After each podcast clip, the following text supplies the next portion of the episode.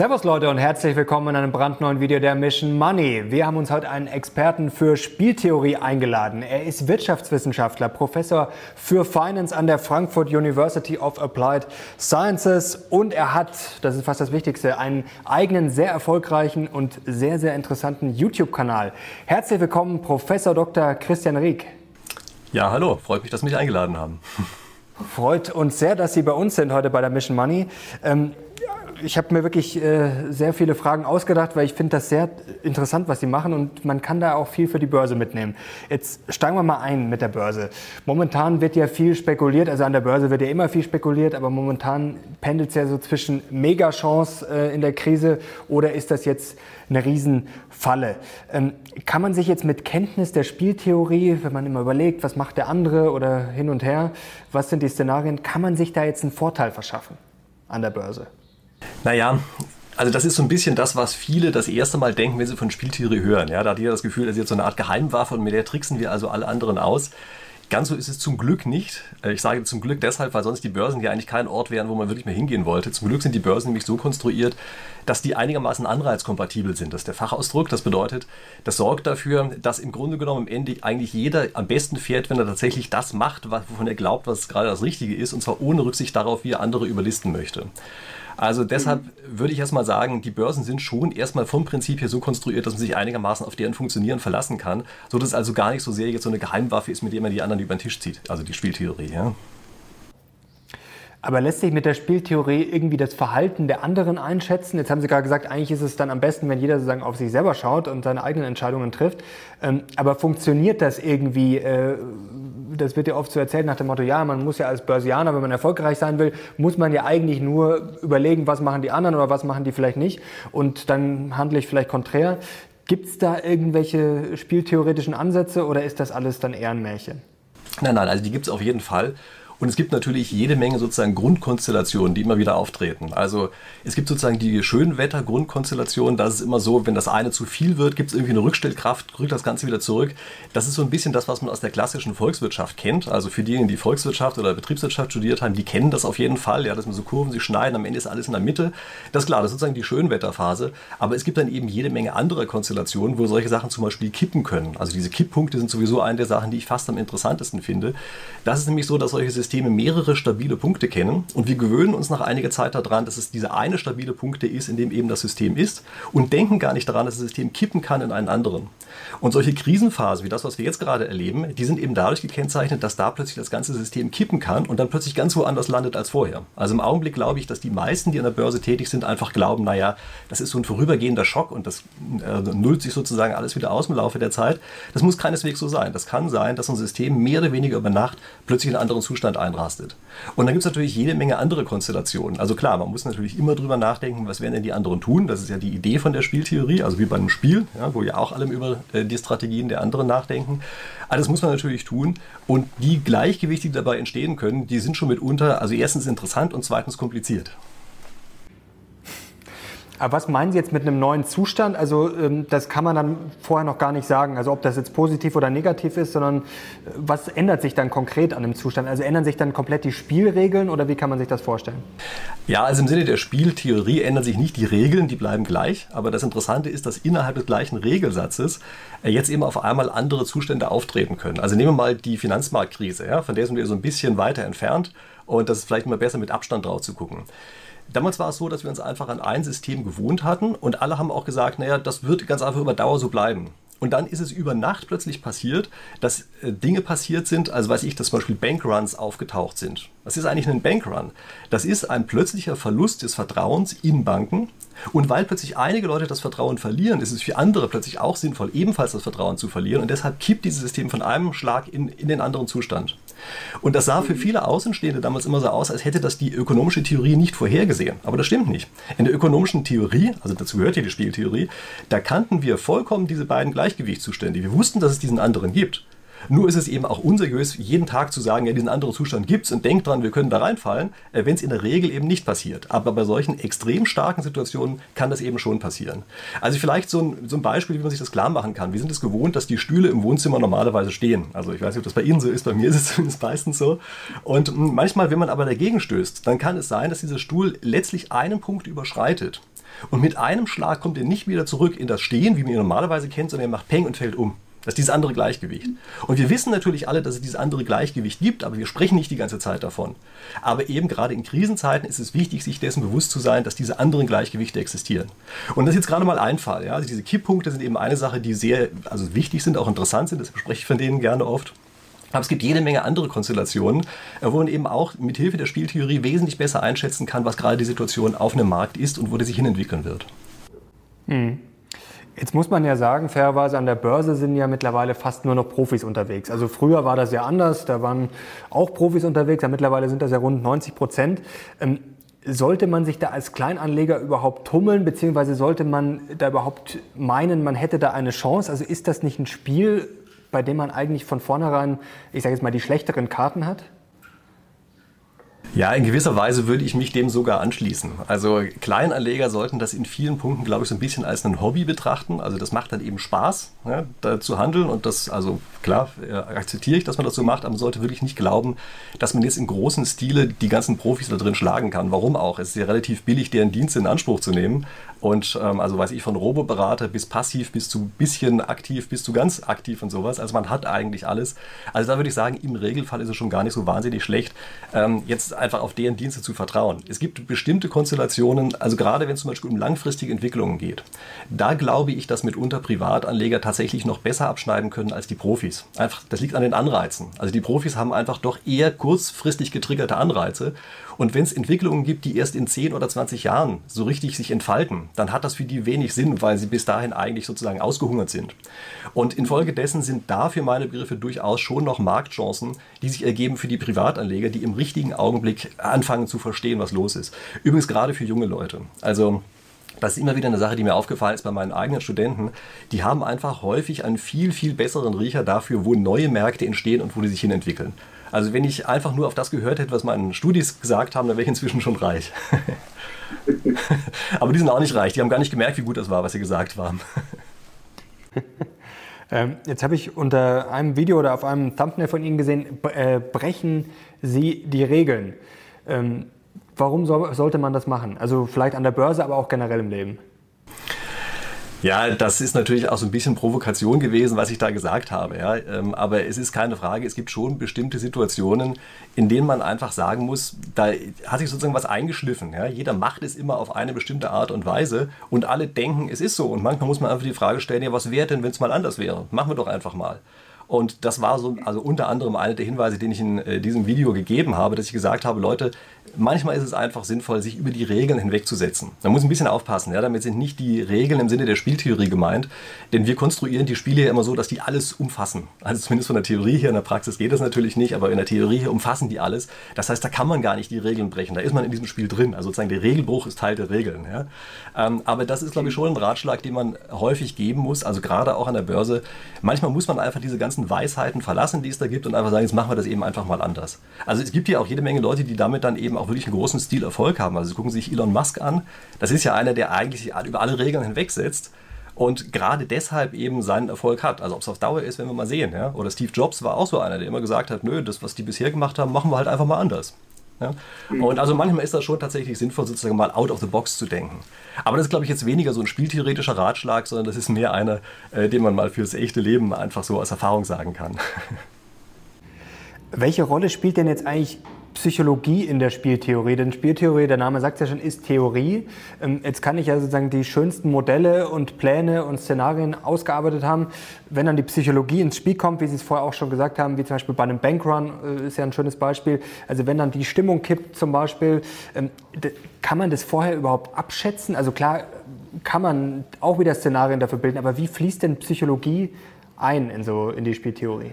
Ja, also das ist in der Tat ein sehr interessantes Verhältnis von den beiden. Also das ist auch der Grund, weshalb die eher psychologische Forschung tatsächlich über die Spieltheorie so ein bisschen Einzug gehalten hat äh, in die ökonomische Forschung.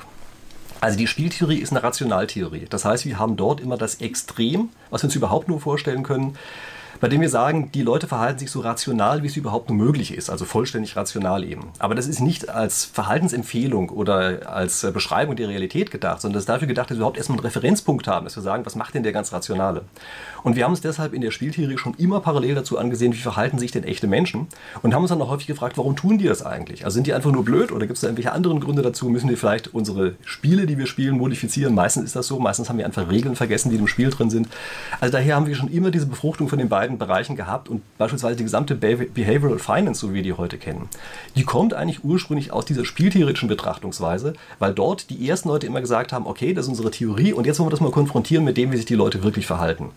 Also daher ist dieses Zusammenspiel von den beiden auch schon wirklich extrem interessant. Und übrigens noch ein kurzer äh, Hinweis zu der Bemerkung eben. Ähm, die, beim Bankrun, das ist nichts rein psychologisches. Also es mögen auch ein paar psychologische Aspekte mit reinspielen, insbesondere dann, wenn man den glaubt, wann sozusagen umzuschalten ist. Aber dass ab irgendeinem Punkt umgeschaltet wird, wäre ein rein rationales Verhalten. Das ist faszinierend. Also es gibt jede Menge Situationen, wo man denkt, das ist, die sind alle durchgeknallt, die Leute, das ist reine Psychologie. Und in Wahrheit ist es aber rationales Verhalten. Mhm. Verrückterweise, also, ja. Also verrückt. Würden Sie sagen, das, dass der Mensch dann rationaler ist? Ähm, also rationales Verhalten wirkt erstaunlicherweise auch häufig verrückt. Also unsere Intuition ist manchmal so, dass wir von der Rationalität tatsächlich entfernt sind, aber das Erstaunliche ist, in der Summe verhalten sich die Leute dann doch oft rational, auch dann, wenn die Emotion sagt, das sei eigentlich irrational. Und zwar deshalb, weil man einfach merkt, dass es von Vorteil ist. Ja, also ein ganz komisches Zusammenspiel zwischen den beiden Bereichen. Ähm, jetzt haben Sie auch ein Video gemacht, fand ich sehr amüsant. Äh, Hamsterkäufe sind rational, habe ich da gelesen. Ähm, ist das so ein typisches Beispiel, also dass der Mensch eigentlich rationaler ist, als man dann ihn oft hinstellt? Ja, absolut. Also das ist so eine Situation, da wurde so getan, als wären einige Leute plötzlich durchgeknallt und als wären rein emotional in die Supermärkte gerannt und hätten da einfach wie die blöden Klopapier gehamstert. Und es mag ja auch ein paar Fälle gegeben haben, wo das so war, aber das war überhaupt nicht die Masse. Bei der Masse war es einfach so, dass die eine also bestimmte ähm, Art der Lagerhaltung haben. Das haben wir alle. Wir kaufen ja nicht nur drei Blatt Klopapier, sondern wir kaufen hier immer ein paar Rollen. Das haben wir immer eine Lagerhaltung. Und dadurch, dass wir diese Lagerhaltung haben und jetzt auf einmal merken, oh, jetzt kommt gerade eine Situation, wo wir vielleicht längere Zeit das Haus nicht verlassen können, dann ist es doch vollständig rational, das tatsächlich erstmal aufzustocken. Wenn wir sehen, alle anderen haben aufgestockt, merken wir, dass ein Rückkopplungsprozess entsteht und schwuppsdiwupps ist aus, entsteht aus völlig rationalem Verhalten heraus etwas, was nach außen aussieht, als wären alle Leute durchgeknallt. Also ein ganz wundervolles Beispiel dafür. Und diese Klopapierkäufe, die waren also ganz nah am rationalen Verhalten dran, selbst wenn diesen meisten Leuten überhaupt nicht so gewirkt hat. Mhm. Jetzt gibt es ja diese Fassadentheorie nach dem Motto, ähm, ja, also man, es braucht nicht viel, dann kommt der Mensch sozusagen, da kommt die Bestie raus, was ja jetzt auch viele gesagt haben in der Krise nach dem Motto, jetzt zeigt sich, wie primitiv der Mensch ist, äh, wie wir gerade schon gesagt haben, im, beim Hamsterkauf. Also ist das eigentlich völlig übertrieben. Es gibt natürlich immer ein paar Ausreißer, aber wie gesagt, der, äh, würden Sie dem eher widersprechen? Also, dass äh, die meisten Menschen dann normaler sind oder sich rationaler verhalten? Also, sehr viele äh, Verhaltensweisen sind am Ende einfach doch sehr vernünftig. Also, das ist ja Wort für Rationalität. Nun müssen wir natürlich sehen, dass wir in der Evolution ja nicht für unsere heutige Gegend optimiert worden sind. Ja, also wir sind in einer, äh, in einer, Umgebung optimiert worden, in der ganz andere Bedingungen geherrscht haben. Zum Beispiel, da konnte man schlechter lagern und sowas. Und klar, das steckt bei uns natürlich noch drin. Also wir haben tatsächlich einige Fehleinschätzungen gemessen an der heutigen Welt. Also das ist ja was, was in der Behavioral Finance immer wieder gezeigt wird, dass das so ist. Also das kann man nicht wegdiskutieren. Aber wenn Sie sich Märkte im Allgemeinen ansehen, sind die eben von der Rationalität viel weniger weit entfernt, als man so denkt. Also auch ganz komische Auswüchse, die es so gibt, ja, wo alle sagen, ganz klarer Fall von psychologischer, psychologischem Fehler ist es am Ende, wenn man genauer hinguckt, eben nicht. Mhm. Wie kann ich mich denn selber zu mehr rationalem Denken erziehen? Gibt es da irgendwelche Werkzeuge oder gibt es da, wie schaffen Sie das? Also Sie müssen das ja sozusagen, um allein schon Ihre Videos zu machen, müssen Sie ja das immer rational analysieren. Ähm, wie kriegt man das hin? Also es gibt so ein Konzept, das nennt sich Veil of Ignorance also Schleier der Ungewissheit. Das ist eigentlich so ein philosophisches Konzept, aber man kann das auch häufig in Alltagssituationen ganz gut anwenden, indem man sich einfach mal rausbegibt aus der Situation selber und sich fragt, wie würde man eigentlich handeln, wenn man neutral wäre. Also wenn man gar keiner der beteiligten Spieler wäre, sondern vom Außen her drauf gucken würde. Wie würde man dann die Situation eigentlich sehen? Und dann stellt man mhm. fest, dass die Sichtweise, die man vorher hatte, eben eine ist, die so ein bisschen so einen Maulwurfsblick hat, von unten hoch aus einem kleinen Trichter. Ja? Und dann merkt man auf einmal, ja, wenn man die andere mit einbezieht, äh, dann sieht die Welt auf einmal komplett anders aus. Und das ist ja eigentlich auch so ein bisschen eine Message der Spieltheorie, dass man eben alle, die Entscheider sind, mit einbezieht und sich nachdenk drüber nachdenkt, was die eigentlich machen wollen. Und das halte ich eigentlich für einen der besten Techniken, einfach mal einen Schritt zurückzugehen, nach außen zu gehen und sich zu überlegen, was passiert, wenn man als Neutraler drauf guckt oder wenn man auch als der andere, als der Gegenspieler oder als die Gegenspieler drauf gucken würde. Ja? Und dann sieht man eben häufig, dass die Situation eben ein bisschen anders ist, als man vorher geglaubt hat. Also das gibt übrigens ganz interessante Situationen. Ich mache das hier oft auch mit meinen Studenten in Vorlesungen, dass ich die solche Spielchen spielen lasse. Da passiert es ganz oft, dass eine Gruppe über die andere sagt, die sind halt verrückt. Ganz einfach, klare Diagnose. Ja? Also braucht man gar nicht mehr darüber nachzudenken, die sind halt einfach komplett verrückt. Und es gibt Fälle, ähm, da habe ich beispielsweise das Verhalten der einen Gruppe zu sich selber zurückgespielt. Also da gab es so einen Fall, die haben gegen eine andere Gruppe gespielt, aber die sind plötzlich in eine andere Vorlesung gegangen. Das heißt, ich habe komplett gefehlt. Jetzt habe ich gedacht, Mist, wie mache ich jetzt weiter? Dann habe ich also mich einfach sozusagen eingeschaltet als die andere Gruppe und ich habe genau das gemacht, was die erste Gruppe mir jedes Mal gesagt hat, habe ich nur zurückgegeben. Und ihr eigenes Verhalten von außen her gespiegelt haben sie für verrückt gehalten. Ja, also daran merkt man schon, wie stark man eben in dieser Perspektive drinsteckt und man verliert eben diese sehr eingeschränkte Sicht in dem Moment, wo man einmal rausgeht. Und das ist halt auch die Technik, die wir in der Spieltheorie immer anwenden. Ja? Wir gucken hier immer von außen auf diese Spiele drauf und überlegen uns dann, wo sind denn Gleichgewichte. Mhm. Wie kann ich denn generell bessere Entscheidungen treffen? Jetzt gibt es ja Leute, die machen sich, bevor sie eine Aktie kaufen, äh, gefühlt einen 20-seitigen Plan, machen Entscheidungsbäume oder vielleicht bevor sie überhaupt an die Börse gehen. Da gibt es die anderen, die sagen Bauchentscheidung, Bauchgefühl, äh, das verteufeln ja manche, aber es gibt ja auch durchaus Experten, die sagen Bauchgefühl, das ist ja auch eine gewisse Erfahrung dann ähm, und ist teilweise sogar besser. Heuristik ist ja auch so ein Thema, was da gerne erwähnt wird. Ich kann natürlich auch äh, einfach ein paar Freunde um Rat fragen, ich kann ein paar Experten um Rat fragen. Ähm, wie mache ich das denn? Oder am besten eine Mischung aus allem? Naja, in gewisser Weise schon eine Mischung, aber die Märkte sind eben so konstruiert, dass eigentlich all das, was Sie mit den Techniken, die Sie gerade beschrieben haben, rauskriegen können, dass das eigentlich schon immer eingepreist ist. Also überlegen Sie sich, wenn Sie einen Experten fragen, dann heißt doch, dass dieses Expertenwissen schon irgendwo unterwegs sein muss. Und was sagt Ihnen denn, dass das nicht schon längst eingepreist ist? Also ich glaube, dass man mit diesen Techniken nicht wirklich weiterkommt. Wenn schon, dann muss man etwas machen, was die anderen nicht machen. Und diese, was die anderen nicht machen, heißt möglicherweise Konstellationen zu erkennen, die die anderen so noch nicht erkannt haben. Also die, man nimmt die gleichen Informationen, die die anderen haben, verarbeitet diese Informationen aber auf eine andere Weise. Und das glaube ich schon, dass da die Spieltheorie hilft. Vielleicht auch deshalb, weil die bei den Börsenpraktikern im Augenblick einfach noch nicht so unglaublich stark verbreitet ist. Also die denken sozusagen auf eine eher konventionelle Art und Weise, denken nicht auf diese spieltheoretische Art und Weise und ähm, werten deshalb Informationen, die da sind, teilweise einfach falsch aus. Und ich denke schon, wenn man jetzt also ein bisschen erfahren darin ist, Konstellationen wiederzuerkennen, die man aus der Spieltheorie heraus kennt, da kann man wahrscheinlich schon Vorhersagen machen, die besser sind als das, was, sagen wir mal, große Teile des Marktes machen. Aber nochmal, so ganz kurzfristig klappt das auf jeden Fall nicht. Es klappt am besten in dem Bereich, wo die Profis nicht so ein irrsinniges Interesse dran haben können. Ja, also das ist immer so Sachen, die sich so entfalten über längere Zeit und so. Das ist so eine Geschichte, da sagen viele Profis, naja, selbst wenn man was gewinnen kann, ja, gibt es doch den Hasen, davon habe ich erstmal kurzfristig nichts. Und das ist, glaube ich, auch etwas, was eben auch so eine spieltheoretische Überlegung ist, dass man eben die Anreize der anderen mit einbezieht. Mhm. Jetzt haben Sie vor kurzem äh, auch äh, ein Video darüber gemacht, wie das mit der Zeile, wie das Virus der Wirtschaft hilft. Wie meinen Sie das denn? Naja, das war einfach mal die Überlegung, dass ich gesagt habe, Leute, es ist natürlich jetzt erstmal alles großer Mist. Aber es hat keinen Zweck, äh, immer nur zu sagen, es ist alles nur schlecht und wir überlegen uns einfach mal ein paar Dinge, wo es vielleicht auch gut sein kann. Auch jetzt, wenn es erstmal schlecht wirkt. Also nur so ein Beispiel, ja, ähm, ich habe gesagt, vielleicht ist vieles, was jetzt einfach erstmal zerstört wird, vielleicht kann es auf mittlere oder lange Sicht sogar von Vorteil sein, weil wir bestimmte Pfade verlassen, die wir andernfalls nicht hätten verlassen können. Ich weiß, das ist natürlich eine ganz riskante Aussage. Also einer hat zum Beispiel unter das Video dann drunter geschrieben, ja, dann braucht der Professor nur sein Haus abzubrennen, dann geht es ihm danach besser. Ja, das ist natürlich klar. Das macht man nie freiwillig ähm, solche Situationen. Und genau das ist ja der Grund, weshalb man eben normalerweise von einem bestehenden Pfad so schwer runterkommt. Aber manchmal wird man dazu gezwungen, von dem Pfad runterzukommen und das kann von Vorteil sein. Ich sage nicht, dass es im Regelfall von Vorteil ist. Ich sage nur, wir müssen eben drüber nachdenken, dass sowas manchmal von Vorteil sein kann. Und das ist übrigens auch, wenn man sich individuelle Biografien ansieht von Leuten, die richtig reich geworden sind. Die sind oft reich geworden durch eine Notsituation im Leben. Und warum ist das so? Natürlich, weil sie vorher, weiß ich, einen Bürojob hatten, den hätten sie nie freiwillig verlassen. Aber dann auf einmal sind sie rausgeflogen, haben gesagt, Mist, jetzt muss ich irgendwas tun. Und auf einmal sind sie eben auf dem Weg reich geworden. Das heißt nicht, dass man automatisch reich wird, wenn man seinen Job verliert. Überhaupt nicht. Für die meisten ist es eine Katastrophe und bleibt eine Katastrophe.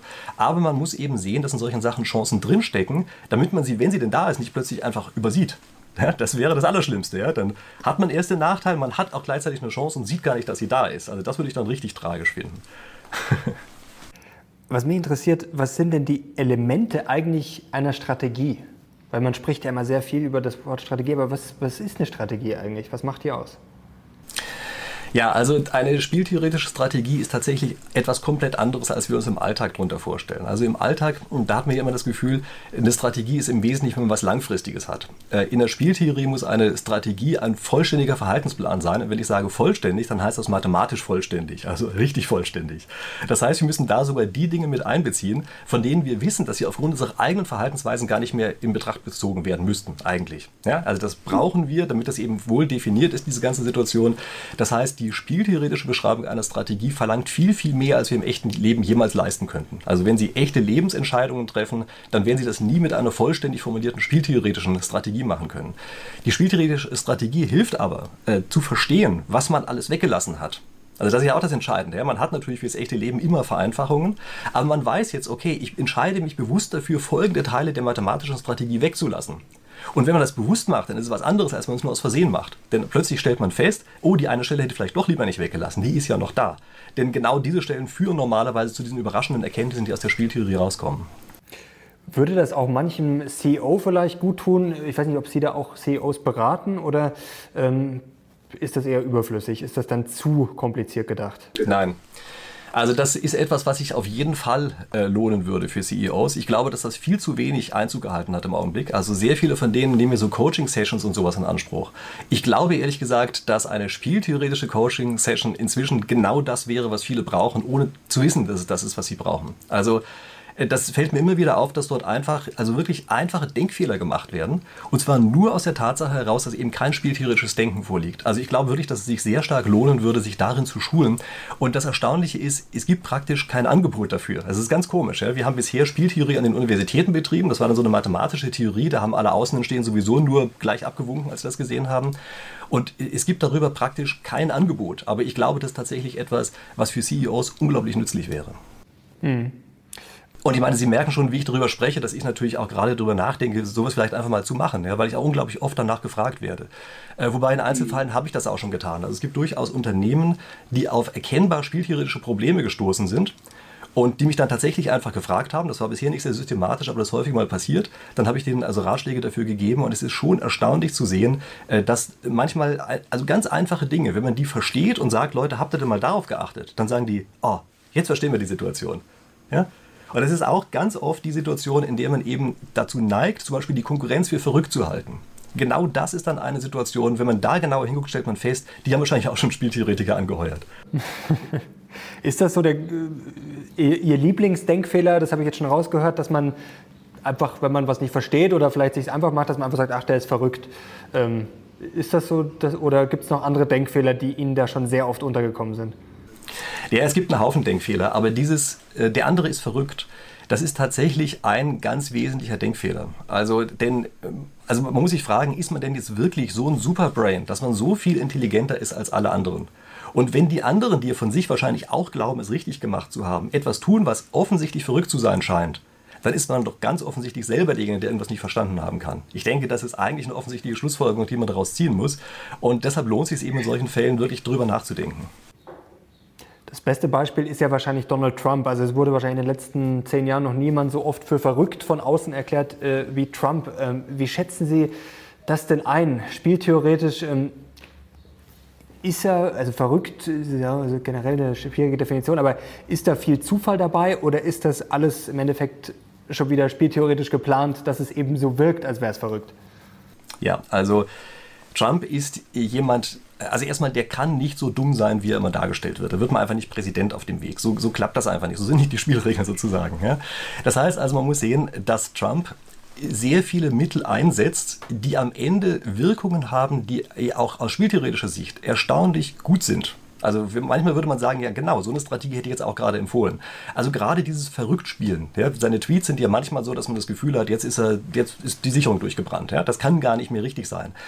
Damit macht er sich natürlich auch maximal unberechenbar. Das heißt, die Gegenseite weiß auf einmal überhaupt gar nicht mehr, ja, was macht er denn jetzt wirklich? Vorher hat man es immer so gehabt, dass man bei Präsidenten sozusagen Analysen fertigen konnte, da war relativ klar, was so deren Präferenzen sind. Bei Trump denkt man, Mist, die Analyse, die gestern war, gilt heute überhaupt nicht mehr. Der Kerl ist halt so ein bisschen sprunghaft und sowas.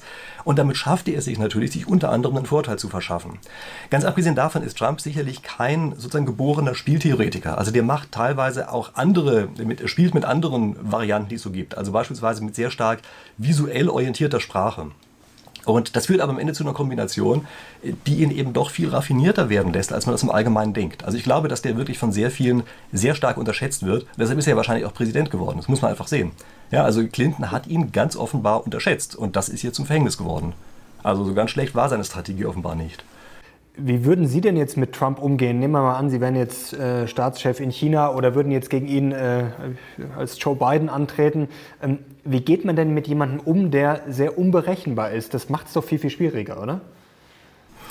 Ja, es gibt da viele Dinge, die sehr, sehr schwierig sind. Also ich glaube, bei Trump ist wahrscheinlich das Wichtigste, wenn man wirklich gegen ihn arbeiten will oder muss, dass man diese, äh, dieses Visuelle in seiner Sprache versteht. Also er schafft es, bei Leuten Bilder entstehen zu lassen, die die anderen nicht sehen, wenn sie dafür blind sind. Das ist aber eigentlich keine spieltheoretische Sache, von der wir jetzt hier gerade sprechen, sondern das ist, glaube ich, jetzt wirklich eine psychologische. Aber das ist schon etwas, was seine Gegner häufig übersehen. Also nehmen Sie mal diese Metapher von der Mauer, die er mal hatte. Er hat ja immer von einer Mauer gesprochen, die er baut, obwohl vollkommen offensichtlich ist, dass das keine Mauer sein würde. Also vielleicht wäre das ein Todesstreifen, den er dort baut, wie zur DDR-Grenze oder sowas, aber gewiss keine Mauer. Wieso spricht er immer wieder von einer Mauer? Weil es etwas Visuelles ist weil sich das eingeprägt hat bei, bei den Leuten, weil die alle über die Mauer gesprochen haben, immer wieder vorgerechnet haben, es ist ja unmöglich, so eine zu bauen und damit haben sie immer mehr dieses Bild gefestigt. Das bedeutet, wenn man Trump angreifen will, dann muss man neben diesen ganzen strategischen Aspekten, die auf jeden Fall da sind, oder wüsste ich auch das eine oder andere, aber da muss man erstmal, glaube ich, auf das Visuelle achten. Das halte ich für das Allerwichtigste und das übersehen die meisten seiner Gegner bis heute. Die merken das einfach nicht, dass er sie an, an der Stelle wirklich einfach aus Glatteis führt. Wie läuft denn eigentlich so eine Verhandlung generell ab? Bleiben wir vielleicht noch ganz kurz bei Trump. Ich würde auch gerne noch zum äh, Ölkrieg kommen und zum Handelskrieg vielleicht noch kurz. Hm, aber wie läuft denn jetzt sowas ab? Ich meine, Trump, wenn wir jetzt mal sagen, okay, er ist unberechenbar und wir sagen, er ist sehr plakativ, kann ich den dann sozusagen überholen? Also wenn ich mich jetzt hinstelle und Trump noch übler beleidige, als er das vielleicht schon gemacht hat zum Beispiel, oder ihn einfach persönlich angreife, vielleicht bei seinem Ego erwische, äh, ist das dann genau richtig oder ist das dann noch falscher, als, sage ich mal, jetzt anders zu sein als er? Ja, also das ist, ist ja so, dass man in der Spieltheorie häufig kommuniziert über Taten. Also bleiben wir mal bei dieser Ölgeschichte. Ja? Ähm, da ist es so, dass wenn ein Ölproduzent einfach Öl auf den Weltmarkt wirft, verändert er damit den Preis. Also wenn die OPEC mit sowas ankommt, dann hat er durch massiven Einfluss auf den Preis. Und letztlich sendet man damit der anderen Seite ein Signal. Und das wird häufig auch komplett übersehen. Also wenn jetzt beispielsweise die ähm, OPEC Öl produziert, wie wild, dann haben die meisten Beobachter gesagt, naja, denen ist das Geld ausgegangen und deshalb produzieren sie mehr Öl völliger Blödsinn. Das kann so überhaupt gar nicht sein, weil das sind erfahrene Marktteilnehmer, die wissen, dass sie damit den Preis bewegen. Und dass diese Preisbewegung viel stärker sein wird als die, der Mengeneffekt, den sie haben. Die wissen das natürlich. Das heißt also, sie können eine solche Handlung nur interpretieren als eine Information, die an die andere Seite geschickt wird. Die schicken ein Signal und es ist ein Signal, was etwas kostet. Das ist das Entscheidende dabei. Und diese kostenpflichtigen Signale, das sind die Art, wie in der Spieltheorie kommuniziert wird. Also wir unterscheiden da zwischen Cheap Talk, ja, billigem Gerede. Das ist das, was man einfach nur erzählt, sich aufplustert. Das ist der Tweet von Trump. Das ist alles Cheap Talk. Und dann gibt es die echten Signale. Das sind die, die einen selber was kosten, nicht nur der anderen Seite, die einen selber etwas kosten. Und das sind die eigentlichen Informationen, die man in die andere Seite schickt. Und wenn Sie sich jetzt ansehen, wie Verhandlungen ablaufen, dann werden Sie feststellen, die laufen ab über diese kostenpflichtigen Signale. Also immer dann, wenn Sie etwas machen, was für Sie selber auch teuer ist, dann schicken Sie der anderen Seite ein Signal, wo drin steht, das meine ich jetzt ernst. Das ist kein Cheap Talk. Und die Außenstehenden, die Journalisten, die kriegen das natürlich nicht mit. Die gucken alle nur auf das Cheap Talk und denken, ah, hat er wieder Zeug geredet. Ja? Aber das Signal in der Mitte, wer das lesen kann, der weiß, was da eben wirklich da drin steckt. Das gilt natürlich auch für die Marktbeobachter. Ja? Also wenn Sie verstehen wollen, was passiert eigentlich auf so einem Markt, dann müssen Sie eben diese kostenden Signale auswerten und nicht das Gerede, was oben drüber gelegt wird. Gibt es da irgendwelche Untersuchungen, ähm, wie ich mir einen Vorteil erarbeiten kann? Zum Beispiel, wenn ich jetzt aktiv bin, äh, ist das eher ein Vorteil oder vielleicht sogar ein Nachteil? Also man, bei manchen Sachen im Leben ist es ja oft, selbst auch an der Börse, oft gar nicht so schlecht, mal nichts zu machen. Ähm, man sagt ja auch hin und her macht Taschen leer. Also zu viel agieren kann ja auch negativ sein. Ist das in der Spieltheorie anders? Also wenn ich, man spricht ja auch gerne davon, einen Anker zu setzen, auch bei Verhandlungen zum Beispiel. Also gibt es da Untersuchungen dazu? Ist das eher gut oder eher schlecht? Also die äh, Spieltheorie ist ja insofern etwas langweilig sozusagen von ihren Ergebnissen her, als die ja immer davon ausgeht, alle sind gleich klug und äh, alle äh, also spielen sich dann am Ende auf irgendeinem Gleichgewicht ein. Nun ist das natürlich im echten Leben nicht immer so und insbesondere in Übergangsphasen nicht. Und da gibt es etwas anderes, was im Augenblick auch erstaunlicherweise kaum berücksichtigt worden ist. Das sind nämlich 36 Strategeme, die aus China kommen. Also wenn Sie meinen Kanal kennen, dann werden Sie wissen, dass ich eine eigene Playlist gemacht habe. Und diese 36 Strategeme, das sind, ist eine Sammlung von Kriegslisten. Und eine List äh, von ihrer Definition her verlangt, dass die eine Seite tatsächlich einen Fehler macht und dieser Fehler durch die andere Seite ausgenutzt wird. Also jemand provoziert den Fehler auf einer anderen Seite und sie merken sofort, dass sich jetzt kein spieltheoretisches Gleichgewicht. Und das ist erstaunlicherweise etwas, was die Spieltheorie, also unsere westliche Spieltheorie, ergänzt, weil wir da nicht auf die Fälle gucken, die gerade keine Gleichgewichtszustände sind. Also das würde ich sagen, das ist wahrscheinlich das, wo man dann mal hingucken muss und sich ein bisschen mit diesen Strategien beschäftigt, diesen Kriegslisten um herauszufinden, an welchen Stellen kann man denn tatsächlich einfach Fehler der anderen Seite ausnutzen, provozieren und dergleichen Dinge. Ja? Aus ähm, reinem Zufall schreibt ich auch gerade ein Buch über die 36 Strategien, das heißt also 36 Strategien der Krise. Also nächsten Monat müsste es das geben. Ja? Ähm, also das ist, äh, glaube ich, schon eine Sache, die einfach wirklich sehr hilfreich ist, weil sie eben diese nicht Gleichgewichtszustände betrachtet. Das ist, also wie gesagt, es wundert mich wirklich, dass wir in der Spieltheorie diese Strategien so lange Zeit übersehen haben. Mhm. Und was auch noch spannend wäre, das passt jetzt noch ganz gut äh, in Anschluss, also das Buch, äh, das äh, klingt auch schon mal sehr interessant. Ähm, ist es eigentlich dann schlauer zu offenbaren, was man erreichen will? Wahrscheinlich eher nicht, oder? Also, aber man kann ja auch irgendwie nicht das, sich das ganze Leben damit beschäftigen, irgendwie zu vertuschen, was man macht, oder? Das kann ja auch nicht der Sinn der Sache sein. Das hängt von der Konstellation ab. Also es gibt auch auf Märkten häufig die Situation, dass sie gerade sehr frühzeitig sagen, ganz offen kommunizieren, was sie vorhaben. Also Gucken Sie sich beispielsweise mal an, wenn äh, zum Beispiel äh, bestimmte Arten von Kraftwerken gebaut werden, Müllverbrennungsanlagen. Das ist etwas, da haben Sie in einer Region einfach nicht Platz für mehrere. Mhm. Also weil teuer ist, Müll zu transportieren. Ja, da ist halt relativ billig dieses Zeug, der Transport ist vergleichsweise teuer dafür. Äh, deshalb haben Sie in einer Region als nur Platz für eine äh, solche Müllverbrennungsanlage. Und da ist es beispielsweise eine Strategie, dass Sie noch bevor Sie überhaupt irgendeine Genehmigung haben, anfangen mit dem Bau und Geld reinstecken, wie blöd, weil sie den, den Markt klar machen wollen. Übrigens, ich bin hier derjenige, der Sim baut und ihr braucht mhm. gar nicht darüber nachzudenken.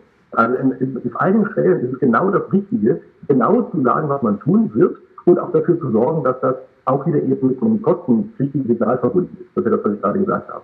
Mhm. Es gibt andere Fälle, da ist das genau falsch. Da wollen sie verheimlichen, was sie tun. Da wollen sie gerade, dass die Folgerung unberechenbar ist, dass die andere Seite nicht weiß, äh, was sie tun. Es ist mitunter schwierig, diese beiden Situationen voneinander zu unterscheiden.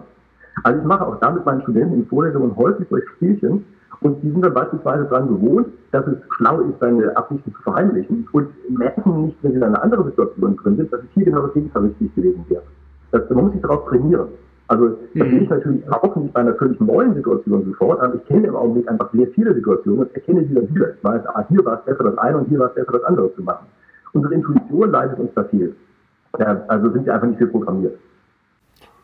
Als abschließende Frage würde mich nur interessieren, das äh, hat mir sehr gut gefallen, ich will jetzt noch nicht zu viel verraten, ähm, Schlagwort Verstecke dich im hellen Licht, das hat mir sehr gut gefallen, auch das Video dazu. Vielleicht können Sie uns das noch kurz äh, zum Abschluss erklären, äh, was es damit auf sich hat.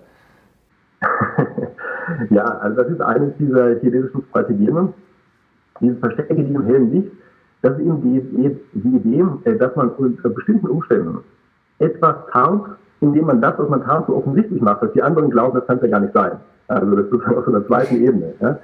Und äh, das ist eben dieses typische Strategiendenken. Also das spieltheoretische Denken wäre, dass man sagt, äh, gibt es ein Gleichgewicht, das denken wir dann unendlich weit durch, man sieht man genau, was das Gleichgewicht ist.